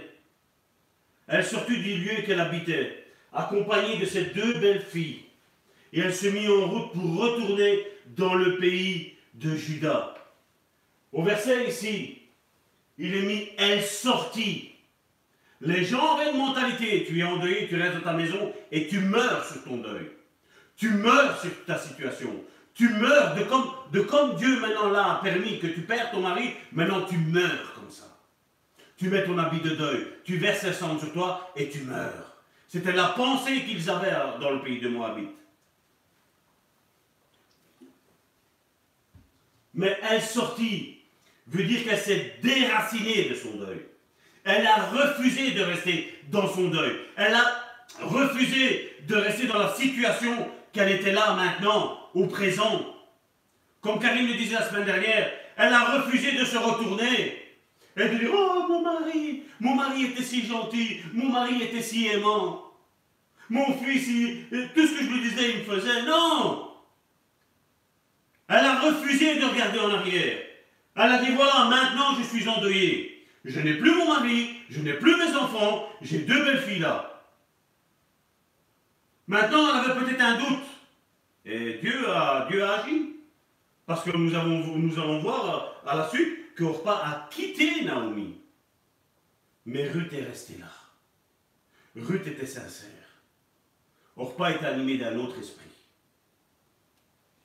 Et des fois, le camp dira-t-on veut nous enraciner dans des choses mortuaires. Mais là, Noémie défie et se moque de ce que tout le peuple dira. Même sa parenté, elle sait que la bénédiction est à Judas. Elle sent que Dieu visite Judas là, maintenant. Et elle se place en position pour être prise avec l'action et le vent du Saint-Esprit dans cette bénédiction. Elle a eu, sa, elle a eu son, sa part à faire. Elle a payé le prix. Elle a dû quitter Moab pour retourner à Juda. Naomi savait qu'elle ne pouvait plus être enracinée dans une terre qui ne porte plus du fruit. Elle ne pouvait plus. Et combien, combien sont comme ce peuple d'Israël, où Dieu leur a dit, voilà, tu quittes cette église et tu vas maintenant dans cette église. Et combien sont en train de regarder, oh mon église là-bas, oh là-bas on faisait ci, là-bas on faisait là, le pasteur était comme ci, le pasteur était comme là. Mais tu oublies la pensée que Dieu t'a donnée. De quitter et de, t'enraciner là à Judas maintenant, mon frère, ma soeur. Combien regardent en arrière? Derrière, le passé est déjà passé. Le passé ne peut plus rien t'apporter. Le présent maintenant, tu te forges un présent pour te, construire un futur, mon frère, ma soeur. Avec des hommes et des femmes qui ont la même vision que toi. Alors les belles filles de Ruth, sachant et connaissant leur belle-mère, que Noémie, Naomi, avait perçu la pensée de Dieu pour se mettre dans la bénédiction de Dieu, elles décidèrent de suivre leur belle-mère. Je mets ça entre guillemets. Vous allez comprendre pourquoi. Au verset 8, regardez ce qu'il est. Naomi dit alors à ses deux belles filles, Allez, retournez chacune à la maison de sa mère. Que l'Éternel use de bonté envers vous, comme vous l'avez fait envers ceux qui sont morts et envers moi. Naomi avait deux belles filles d'un point de vue charnel qui était exceptionnel. C'est ce que la Bible nous dit. Naomi dit alors à, ses deux belles filles, allez et retournez. Donc, lâchez-moi. Et donc, comme je dis, il y a eu des connexions. Il y a eu des expériences que les deux belles filles de Naomi ont fait avec leur belle-mère. Euh, je ne vais pas dire que Naomi était une belle-mère euh, unique, exceptionnelle, parce que je, pense qu'il y, ait, y ait des belles-mères qui sont exceptionnelles. Je pense qu'il y ait des mères qui sont exceptionnelles. Je le pense, sincèrement, du fond du cœur. Ruth, chapitre 1, verset 8, nous le voyons. Elle le dit, retournez dans votre pays, retournez dans votre maison, allez auprès de votre mère. Laissez-moi, je ne suis pas votre mère. Là, vos, maris maintenant sont décédés, je, je suis qu'une étrangère pour vous. Regardez, la première fois, elle dit, allez, retournez chacune dans vos maisons. Et toutes les deux ont dit non. Ruth chapitre 1 verset 11. Naomi dit, retournez mes filles. Pourquoi viendrez-vous avec moi? Ai-je encore dans mon sein des fils qui puissent devenir vos maris? Naomi, la deuxième fois, dit, retourne d'où tu viens. Ruth, chapitre 1, verset 12. Le verset juste après, sur quatre versets, Trois fois, Naomi dit, retournez mes filles, allez, Je suis trop vieille pour me remarier. Et quand je dirais j'ai de l'espérance, ou j'ai la foi, comme certains diront aujourd'hui, j'ai la foi que même que je suis vieille, Dieu va me donner des enfants, et ma belle-fille va se marier avec, euh, avec ces garçons-là. Non, elle n'a pas dit ça, elle n'était pas religieuse, Naomi. Naomi était une personne qui savait percevoir le temps, les circonstances, et elle avait la foi en Dieu. J'ai l'espérance qu'en cette nuit même, je serai avec un mari et que j'enfanterai des fils. Trois fois, Naomi dit à leur belle-fille, Ruth et Orpa, quittez-moi. Trois fois, elle leur dit, quittez-moi, abandonnez-moi, abandonnez les choses anciennes.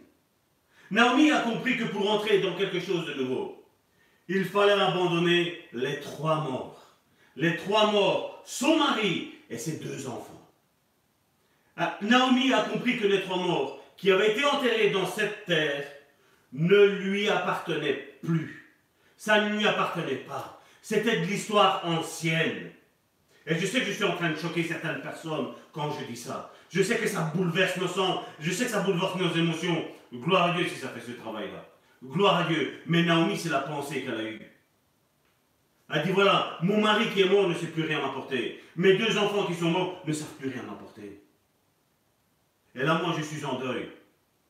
Si je ne me prends pas en main moi-même, il n'y a personne qui va venir me prendre en main. Et comme je le disais tantôt, elle a reconnu que Dieu était en train de visiter le peuple de Juda. Et elle a compris qu'il y avait un nouveau commencement. Écrire un nouveau chapitre avec sa vie, Naomi. Et le peuple d'Israël a eu ce problème. Il devait quitter l'Égypte et entrer dans, dans sa destinée avec Canaan. Mais il y avait encore du deuil dans leur cœur. Ils voulaient la Canaan, la Canaan, mais ils avaient été, ils avaient leurs racines en Égypte. Ils avaient leur maison, ils avaient leurs copains, ils avaient leurs copines, ils avaient leurs leur conseillers là-bas. Il y avait le temps qui était beau. Là, ils ont oublié que pendant 400 ans, ils ont crié Seigneur, délivre-nous, Seigneur, délivre-nous. Et quand Seigneur vient, il lui, il lui offre Moïse, qu'est-ce qu'on fait? Ah, on était bien en Égypte. Hein. Combien sont comme ça aujourd'hui? Combien sont en train de retourner en arrière, de regarder en arrière? Sont en train de regarder le deuil à la place de regarder la moisson. Le deuil est derrière, la moisson est devant, mes frères, mes soeurs. Ils avaient leurs racines en Égypte. Ils devaient regarder non plus au deuil de ce qui était la mort en Égypte, mais regarder à la vision et à la promesse que Dieu avait faite. Le peuple d'Israël avait de la réjouissance, des émotions, de ce que Dieu allait faire, mais leur cœur était nostalgique des anciennes choses. Et c'est pour ça que, comme je dis, quand quelqu'un est dans une église pastorale et qu'elle doit rentrer dans une église apostolique, même si elle a envie de servir Dieu, ouais, mais là-bas, je faisais ma petite vie, j'allais faire mes 8 heures au boulot, je rentrais, je faisais ma petite popote pour mon mari, pour ma femme, pour mes enfants. Je n'avais rien à préparer. Et après, ben, j'allais à l'église, j'écoutais le message et je retournais à la maison. Tout était tranquille. Je n'avais pas besoin de, méditer la parole de Dieu pour porter un message. Je n'avais pas besoin de, me mettre en communion pour délivrer un message prophétique au peuple de Dieu. Je n'avais pas besoin de, répéter du, lundi au, dimanche matin les chants pour que quand on va présenter la louange à Dieu, ce soit bien. Non, pas. J'ai juste envie de m'asseoir. J'ai juste envie de rentrer dans une église, m'asseoir et écouter. Si, tu as cette pensée-là, mon frère, ma soeur, repends-toi. Repends-toi parce que tu n'es pas dans la vision de Dieu. Tu n'es pas dans la moisson de Dieu, mon frère, ma soeur. Excuse-moi de te le dire. Dieu vient chercher des guerriers. Dieu vient chercher des personnes qui sont vaillantes. Et on voit dans Ruth chapitre 1 du verset 9 à 10 que l'Éternel vous fasse trouver à chacune du repos dans la maison d'un mari. Et elle les baisa et elles élevèrent la voix et elles pleurèrent. Le L, regardez, euh, là, le L ici, il est au pluriel. Ça veut dire que que ce soit, que ce soit euh, Ruth, que ce soit Orpa, toutes les deux.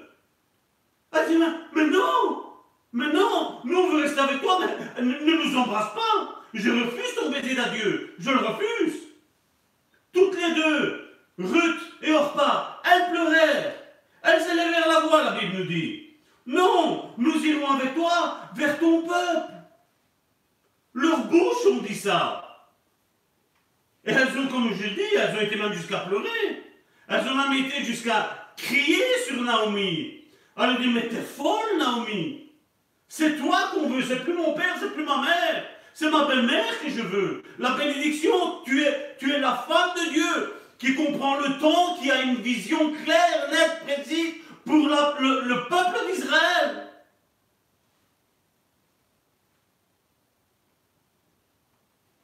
Leur cœur, à eux, il était sincère, mais à l'autre, elle n'était pas sincère. Regardez au verset 14. Ruth, chapitre 1, verset 14. De nouveau, une deuxième fois. Le premier, c'était dans Ruth, chapitre 1, du verset 9 à 10. Au verset 14, quatre versets plus loin, elles élevèrent la voix et pleurèrent encore. Et regardez, un tournant dans l'histoire de la vie d'Orpa. Orpa baisa sa belle-mère, mais Ruth s'attacha à elle. Vous vous rappelez la semaine dernière quand je disais ne me touche pas, qui voulait dire ne t'accroche pas. Là ici, Ruth s'accroche à sa belle-mère. Ruth a compris que sa belle-mère était une source de bénédiction. Et que au travers de sa belle-mère, elle, allait être bénie.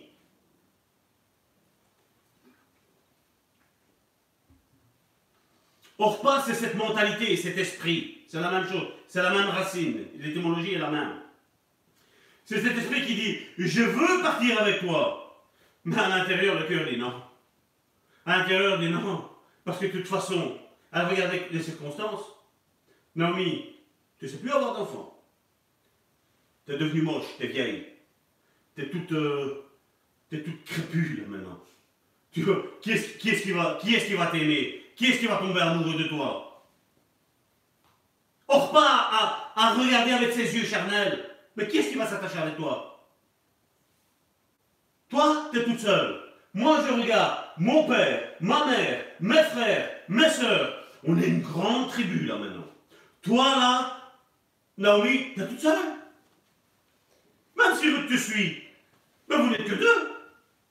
Et qu'est-ce que Dieu peut faire avec deux personnes? Non seulement dit, Dieu ne peut rien faire avec deux personnes.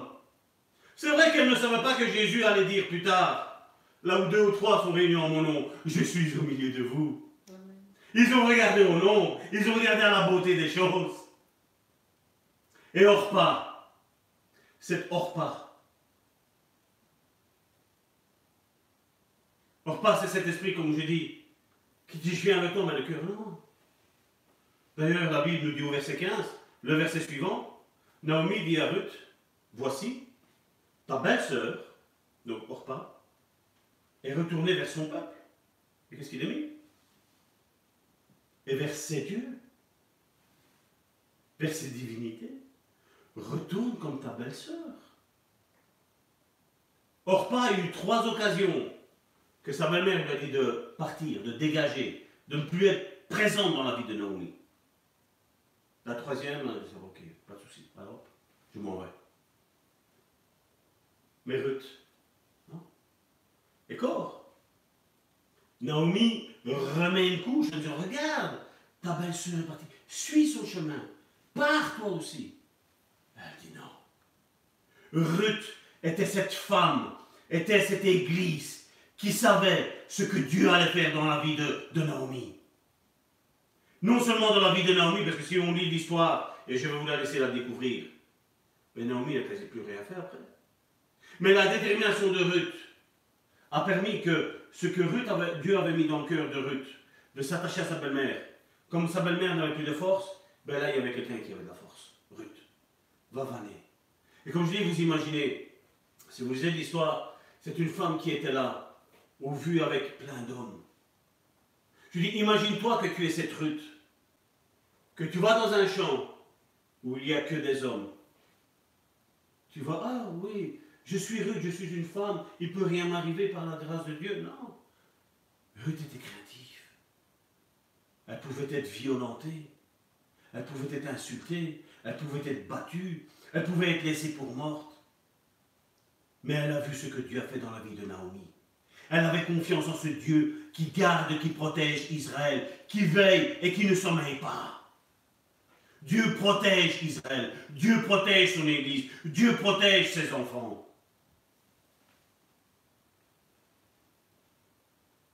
L'esprit de repas, ce sont tous ces chrétiens qui disent oui à Dieu, mais ils ne font rien.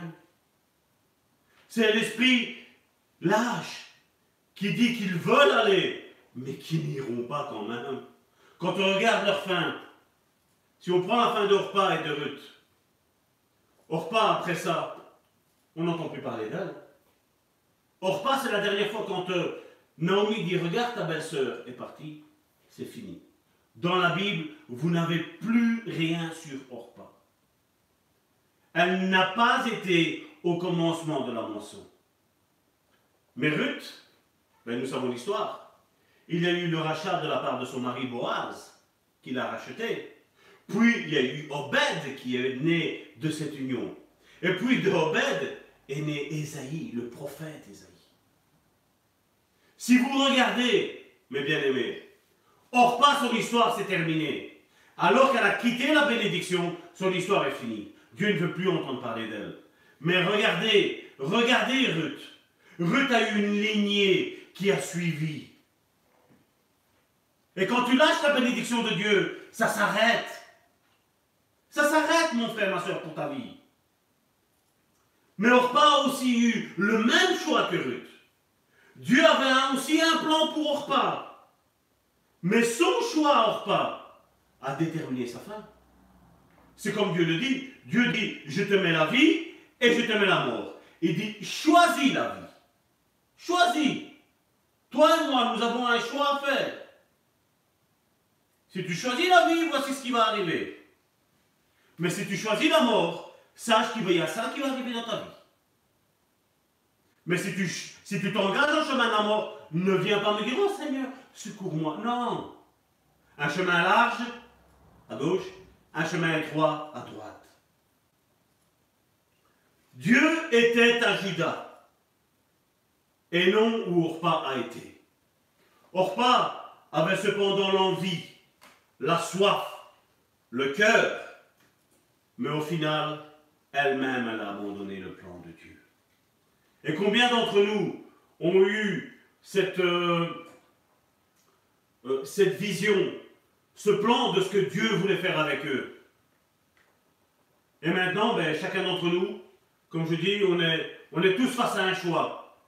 Vais-je agir comme Orpa, abandonné, ou vais-je agir comme Ruth et rentrer pleinement dans le plan de Dieu? Et ce message, ce message est adressé à une personne, à des personnes. Je crois qu'aujourd'hui, avec cette pandémie qui est là, Dieu appelle certaines personnes à quitter un chemin et à rentrer dans un autre chemin. À rentrer dans le plan de Dieu pour sa vie. À t'attacher à des personnes qui ont, qui ont une vision pour ta vie. Des personnes qui auront la capacité de te propulser de l'avant, de t'aider, de t'encourager, de te fortifier. Mais tu as ton choix à faire. Ton choix va déterminer ta destinée. As-tu cet esprit de repas ou as-tu cet esprit de Ruth? C'est pour ça que moi, vous savez, les personnes qui pleurent, ça, ça, ne me touche plus. Parce que beaucoup ont, ont des fausses larmes. Moi, c'est quand je vois le cœur qui est changé. C'est quand je vois le cœur qui est réellement changé. Quand il y a une approche qui est différente des choses de Dieu. Quand on prend les choses de Dieu à cœur. Et pas pour de l'orgueil. Comme je dis, Karine a mis ce, matin, je crois qu'elle a posté sur son mur, elle a mis une photo de nous deux où on a dit on le ministère, on a aimé Dieu avant le ministère. Mais beaucoup aujourd'hui aiment le ministère et après c'est Dieu. Non, nous on aime Dieu et après on aime le ministère. D'abord j'aime ma femme et après j'aime mes enfants. Et après j'aime ma famille. Il y a un ordre des choses.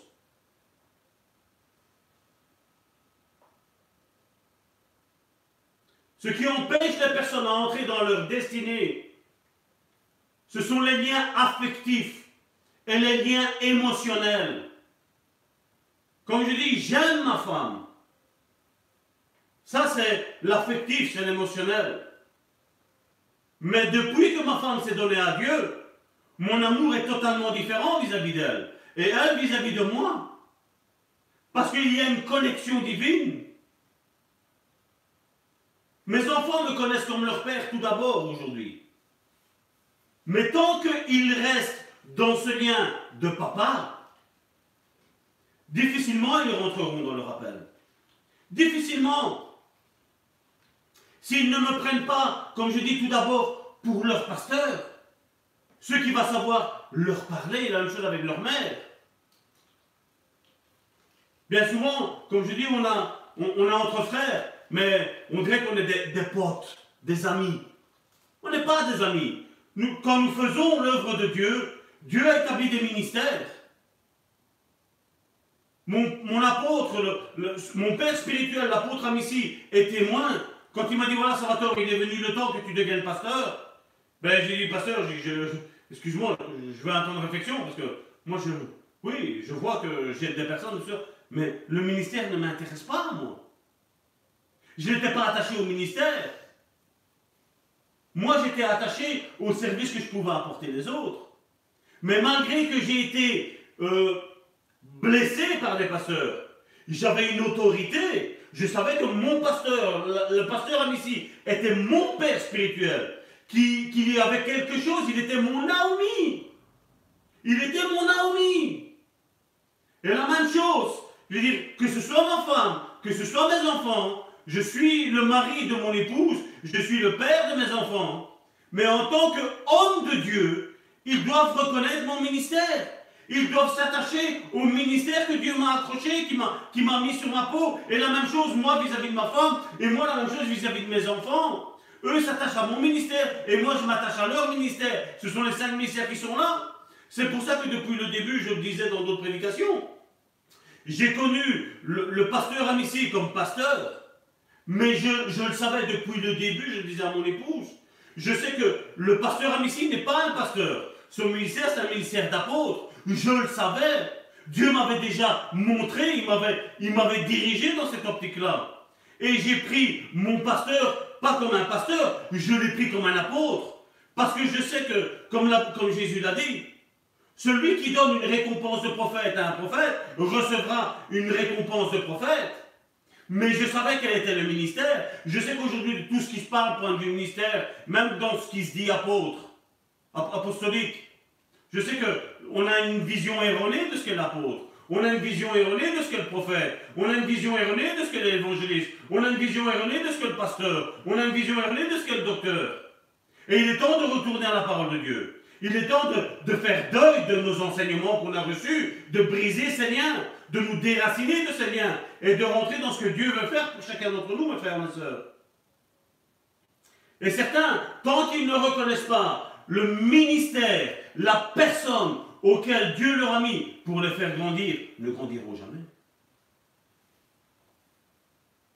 Quand je dis, quand je vois l'apôtre Amici, je l'appelle apôtre Amici parce que je reconnais le ministère qui est en lui. Même si tous peuvent dire le contraire, moi j'ai vécu avec lui, je vis avec lui, je parle avec lui, on a une communion avec lui, je prie pour lui, il prie pour moi. J'ai reconnu le ministère qui est dans sa vie. Et tous peuvent me dire tout et n'importe quoi. Je ne crois pas. Parce que si le Saint-Esprit me dit une chose, je ne vais pas retourner en arrière. Et la même chose, lui, vis-à-vis de nous. Quand on lui a parlé mal de nous, ben lui savait, on a pris ensemble, il a eu une direction pour nos vies, pour mon épouse et pour moi. Il y avait une direction. Et il s'est maintenu dans cette direction-là. C'est là qu'on reconnaît des hommes matures c'est là qu'on reconnaît un véritable ministère. Pas un ministère qui aujourd'hui, euh, on le voit aujourd'hui, sur Facebook. Hein. Ah, je suis pasteur. Ah. Ah, demain, non. Maintenant, je suis prophète. Ah. Ah, maintenant, je suis évangéliste. Ah. Et après, l'année d'après, c'est comme les saisons, ça change. Ah. Maintenant, je suis apôtre. Ah. Non. Dieu ne change pas.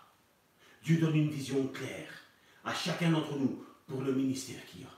Et si tu n'as pas encore cette vision claire dans ta vie du ministère que tu as. Unis-toi à un ministère qui reconnaît les cinq ministères. Priez ensemble. Jeûnez, intercédez, faites ce que vous voulez. jeûné, prie pour lui, afin que Dieu lui révèle à lui, à ton, à ton Père spirituel, le ministère qu'il y a dans ta vie. Et que puis Dieu t'avertisse à toi, et que puis ton Père spirituel vient te dire, voilà, je sais quel est ton ministère. Je sais quel est ton ministère. Oui, il est temps, comme je dis, d'arrêter aussi de nous appeler frères, sœurs. Il est temps. Dans la vie de ma femme, je reconnais le ministère de prophète, de prophétesse que mon épouse a. Et je l'appelle prophétesse Karine, parce que c'est son ministère. Je reconnais, je la oins d'huile dans ce ministère. La même chose avec les autres, mais la même chose les autres vis-à-vis de moi. Il est temps de reconnaître ça. Et si quelqu'un ne me reconnaît pas en tant que pasteur, ou en tant que prophète, en tant qu'apôtre, ou en tant que... Pour moi, ce n'est pas un souci. Je ne vais pas faire une crise d'identité. Mais ça me révélera la maturité de la personne que j'ai en face. Ça va, me révéler la, maturité, ou, ou, je vais dire même la, comment on appelle, la, la rébellion qui est aussi dans le cœur de cette personne-là. Parce qu'on pense que, ah oui, on est tous frères. Dites-moi, l'apôtre Paul, pourquoi on appelle l'apôtre Paul? C'est un frère. Les apôtres, les douze que Jésus a choisis, pourquoi on les appelle les apôtres? Pourquoi on appelle l'évangéliste Philippe? Il y a son ministère qui est là. Si tu vas au docteur, si vous avez des affinités avec votre docteur, c'est une chose. Mais mon médecin, je l'appelle docteur. Si je vais à un avocat, je dois l'appeler maître. Essayez de parler à un avocat, vous ne l'appelez pas maître, vous allez voir comment vous allez être reçu. Votre cause est perdue. Votre cause est perdue. Hein. Comme je dis, Dieu a donné des ministères et il est temps de moindre ces ministères. Arrête de pleurer. Oint.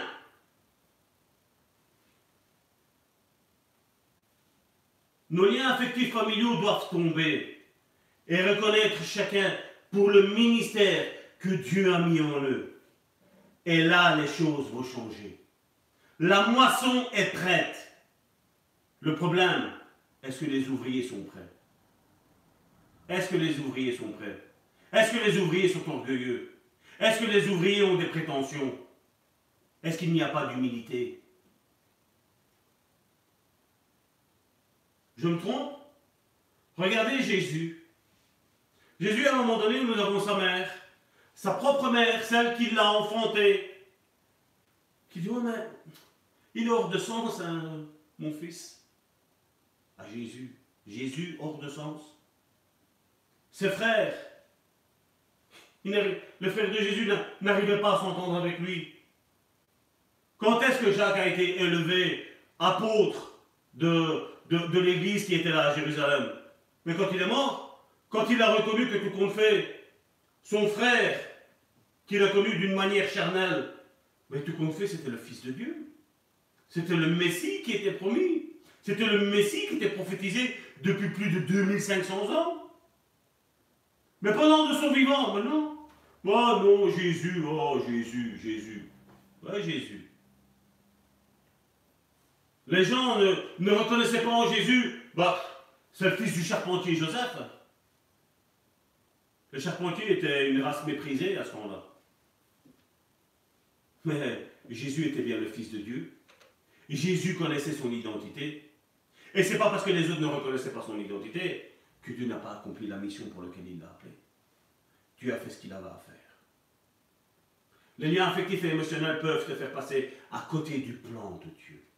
Et aujourd'hui, c'est ça que je dis. Je dis au sein du Bon Samaritain, je rends grâce à Dieu pour la famille qui est là, qui nous entoure, qui nous encourage, qui, qui est là. mais il faut arrêter de me reconnaître en tant qu'un membre de votre famille. Il faut que moi aussi j'arrête de vous reconnaître comme un membre de ma famille. Aujourd'hui, nous avons, tous été déçus que nous voyons qu'on passe pasteur de père en fils. De père en fils. Même si le fils fait tout et n'importe quoi, il devient pasteur. Parce que le père est pasteur, non. Non. L'Église de Dieu, c'est que maintenant, là, maintenant, nos liens familiaux sont écrasés. Et ce sont nos liens spirituels qui sont élevés. Comme je dis, on est tous frères et sœurs. Mais il y a les ministères qui sont donnés à l'Église. Et cette moisson va porter du fruit si nous reconnaissons l'autre à sa juste valeur avec son vrai ministère, mon frère, ma soeur. Il est temps, il est grand temps de revenir à cela. Voici le message que Dieu a déposé hier soir dans mon cœur. Voici comment Dieu m'a travaillé durant toute cette soirée et durant toute cette matinée. Dieu a travaillé mon cœur et m'a dit, la moisson est prête. La moisson est là. Mais les ouvriers sont-ils prêts? Les ouvriers sont-ils prêts? Nous allons incliner nos, têtes. Je vais arrêter là pour euh, le message d'aujourd'hui. Je vais appeler euh, la prophétesse Karine à venir prier pour chacun d'entre nous. Parce que, comme je dis, vous savez, chacun d'entre nous, nous avons des dons, des ministères, comme je disais tantôt. Et il est temps de reconnaître les ministères. Il est temps de oindre les ministères. Il est temps vraiment de oindre. Quand Dieu va le permettre que le déconfinement va être programmé et nous allons pouvoir nous réunir tous ensemble, il est bon d'avoir des réunions collégiales. À dire, voilà, dans un tel, on reconnaît ça. Dans un tel, on reconnaît ça. Et on commence à prier, on commence à prier, parce que le temps pour oindre cette personne dans le royaume de Dieu va être arrivé, mes frères et mes sœurs. Soyez bénis, je vous aime et à bientôt. Alléluia. Je rends grâce à Dieu encore pour ce message. Je suis honorée de, tous ces compliments et de toutes ces éloges. Et moi, enfin, Dieu connaît mon cœur, il sait que voilà, j'ai pas besoin d'un titre ou qu'on reconnaisse quoi que ce soit. Tout ce que je désire, c'est que Dieu parle au cœur de son peuple. C'est tout ce qui c'est tout ce qui m'importe. C'est tout ce qui m'importe. Vraiment, euh, je rends grâce à Dieu pour ce message. C'était un message improvisé. Dieu, Dieu est souverain. C'est comme je, le dis souvent. Dieu est souverain et il maîtrise toutes choses. Il sait les temps et les circonstances. Tout ce que nous faisons, nous, nous le faisons premièrement par amour pour Dieu, deuxièmement par amour pour son peuple. Si nous pouvons apporter quelque chose, si nous pouvons apporter notre pierre à l'édification de l'Église, bien gloire à Dieu.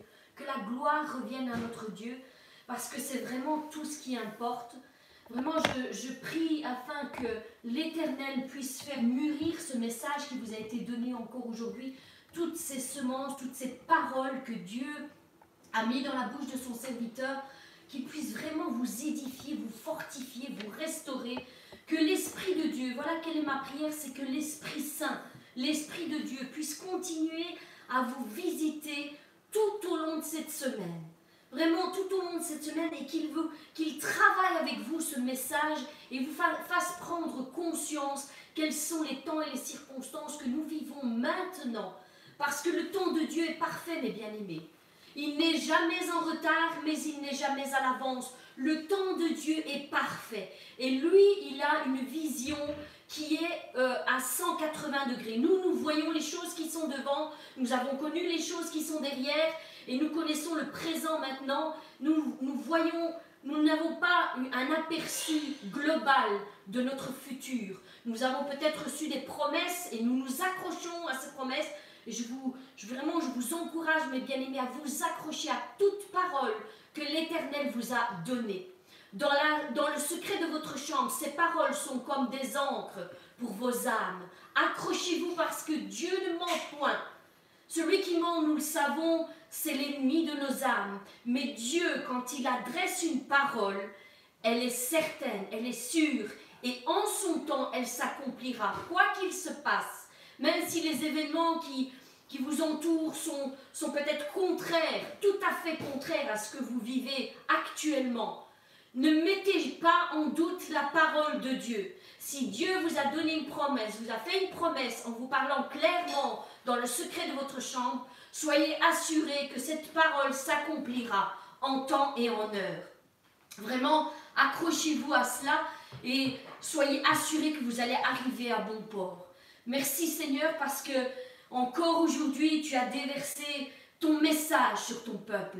Je te prie afin de fortifier les âmes de mes bien-aimés, Vraiment, je sais que tu travailles. En cet instant, tu travailles sur la vie de quelqu'un.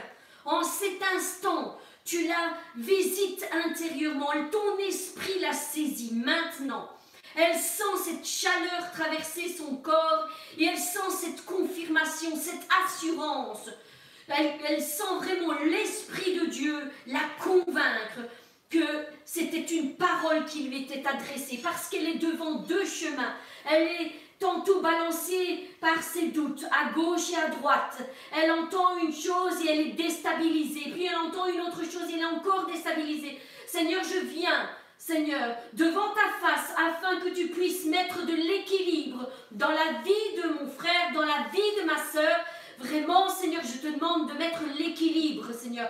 Je te demande, Seigneur, de l'aider, de l'éclairer. Seigneur, ta parole, Seigneur, est celle qui nous éclaire. Éclaire son chemin, Seigneur. Donne-lui une direction claire, Seigneur. Une parole, Seigneur, qu'elle ne pourra plus jamais oublier. Visite-la, Seigneur, et confirme ta parole d'une manière ou d'une autre, Seigneur, à travers un serviteur ou une servante, Seigneur, comme il te plaît, Père. Je sais que tu parles à ton peuple, Seigneur, mais tu parles, Seigneur, à ton peuple de différentes façons, Seigneur. Seigneur, mais seul celui qui est prêt à t'entendre, Seigneur, entendra, Seigneur, ce que tu as à lui dire, Seigneur. Je te demande, Seigneur, que mes bien-aimés puissent, Seigneur, prendre conscience de ce temps, Seigneur, et se mettre à part, Seigneur, et renouveler leur relation, Seigneur, personnelle avec toi. Parce que le plus important, c'est ça. C'est qu'ils aient une relation personnelle, Seigneur, avec toi, Seigneur. Seigneur, aiguise leur sens, Seigneur.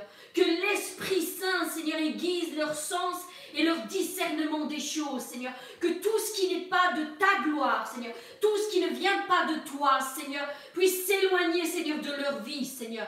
Je te demande, Seigneur, de faire stopper, Seigneur, les combats, Seigneur, que certains sont en train de mener, Seigneur. Ils sont malmenés, Seigneur. Seigneur, euh, ils sont, Seigneur, euh, toujours, Seigneur, euh, déstabilisés, Seigneur, toujours combattus, Seigneur tantôt d'une chose, tantôt d'une autre, Seigneur. Ils sont, Seigneur, euh, vraiment accablés par l'ennemi, oppressés, Seigneur, par l'ennemi de nos âmes, Seigneur.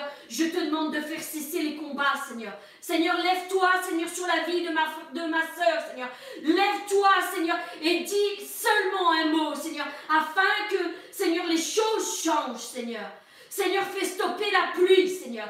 Fais stopper l'orage, Seigneur. Fais stopper le vent, Seigneur. Fais stopper, Seigneur, le houlement, Seigneur, des vagues, Seigneur. Seigneur, qu'elle puisse trouver, Seigneur, enfin, Seigneur, la paix. Seigneur, la paix, Seigneur, qui surpasse toute intelligence, Seigneur, dans son cœur qui est troublé, confus, Seigneur. Seigneur, je te prie, Seigneur, de venir en aide, Seigneur, à mes frères et sœurs, Seigneur. Tous ceux qui voudraient, Seigneur, t'entendre leur parler, Seigneur. Seigneur, rejoins-les, Seigneur. Seigneur, entends le cri de ton Église, entends les cris de tes enfants, Seigneur. Seigneur, tends ta main, Seigneur, de nouveau, Seigneur. Tends ta main, Seigneur, et secours-les, Seigneur. Fais-les, Seigneur, euh, Seigneur, euh, fais-les sortir, Seigneur, de cette boue, Seigneur, dans laquelle ils s'enfoncent, Seigneur. Seigneur, mets-les, Seigneur, sur une terre ferme, Seigneur. Que leurs pieds, Seigneur, ne soient plus chancelants, Seigneur. Fais stopper, Seigneur, les genoux, Seigneur, les jambes qui chancellent, Seigneur, mon Dieu. Seigneur, je t'appelle, Seigneur, à te lever sur la vie de mes frères et de mes sœurs, Père. Seigneur, vraiment encore aujourd'hui, Seigneur, tu vas faire des miracles, Seigneur, dans la vie, Seigneur, de mes bien-aimés, Seigneur. Je sais que tu es un Dieu fidèle, Seigneur, qui ne manque jamais à sa parole, Seigneur. Tu es le Dieu tout-puissant, Seigneur, à qui rien n'est impossible, Seigneur. Et c'est ce Dieu-là que nous servons, Seigneur. Ce Dieu à qui rien n'est impossible, Seigneur. C'est ce Dieu-là, Seigneur, que nous invoquons, Seigneur, jour après jour. Seigneur, agis, Seigneur, avec puissance et autorité, Seigneur. Agis, Seigneur. Seigneur, que, Seigneur, euh, tu puisses, Seigneur, euh, vraiment venir en aide, Seigneur, à ceux qui sont, Seigneur, euh, Seigneur, dans, des, des, périodes, Seigneur, terribles, Seigneur, dans leur vie, Seigneur. Là où la famine saisit, Seigneur. Envoie quelqu'un, Seigneur. Fais comme au temps d'Élie, Seigneur. Envoie, Seigneur, Seigneur, des ouvriers, Seigneur, où on voit, Seigneur, peut-être même des corbeaux, Seigneur. Nous ne savons pas, Seigneur, quelle est la provision, Seigneur, de quelle manière tu vas faire, Seigneur? Mais nous savons une chose, Seigneur, c'est que tu ne délaisses jamais tes enfants, Seigneur. Tu es celui qui pourvoit, Seigneur, aux besoins de ses enfants, Seigneur, mon Dieu. Seigneur, non pas un homme, non pas une femme, Seigneur, mais toi, éternel. Lève-toi, Seigneur, et pourvois, Seigneur, pour ton peuple, Seigneur, qui est dans la souffrance, Seigneur, mon Dieu. Seigneur, montre-leur, Seigneur, que tu es le Dieu Tout-Puissant, Seigneur, et qu'à tes côtés, Seigneur, ils ont une autorité, Seigneur, sur le monde des ténèbres, Seigneur. Ils ont cette autorité, tu leur as délégué ton autorité, Seigneur. Et rien ne peut les nuire, Seigneur mon Dieu. Qu'ils se lèvent, Seigneur, qu'ils prennent courage, Seigneur, qu'ils deviennent des hommes et des femmes matures, Seigneur. Des hommes et des femmes, Seigneur, qui sont des guerriers, Seigneur qui peut-être, Seigneur, pensent ne rien être, Seigneur mon Dieu, ne pensent à avoir aucune valeur, Seigneur. Mais toi, Seigneur, tu révèles, Seigneur, vraiment leur vraie nature, leur vraie identité, Seigneur, avec toi, Père. Seigneur, merci, Seigneur. Merci pour tous mes bien-aimés, Seigneur. Je te demande de les bénir, Seigneur, au-delà de tout ce qu'ils pensent et de tout ce qu'ils imaginent, Seigneur. Seigneur, montre-leur clairement, Seigneur, ce qu'ils doivent faire, Seigneur, comment ils doivent le faire, Seigneur mon Dieu. Seigneur, que ta parole soit révélée, Seigneur, dans leur cœur, Seigneur. Seigneur, continue, Seigneur, continue à les bénir, Seigneur, tout au long, Seigneur, de cette semaine, Seigneur, jusqu'à quand, Seigneur, tu le désires, Père. Vraiment, Seigneur, merci, Seigneur. Merci, Seigneur, encore, Seigneur. Seigneur, euh, pour, euh, pour ce que tu fais, Seigneur. Je te demande, Seigneur, euh, d'intervenir, Seigneur, pour tous nos amis de Facebook, Seigneur, mon Dieu.